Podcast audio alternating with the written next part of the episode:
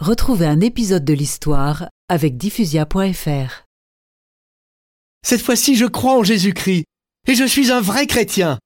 Je veux recevoir le baptême. Et il commence alors la rédaction de son œuvre immense.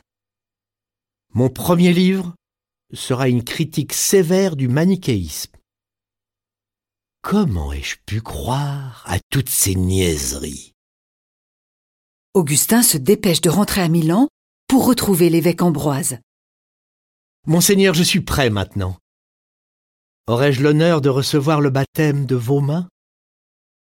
Et peu après, Ce soir, jour de Pâques, 25 avril 387, Augustin, je te baptise au nom du Père, du Fils et du Saint-Esprit.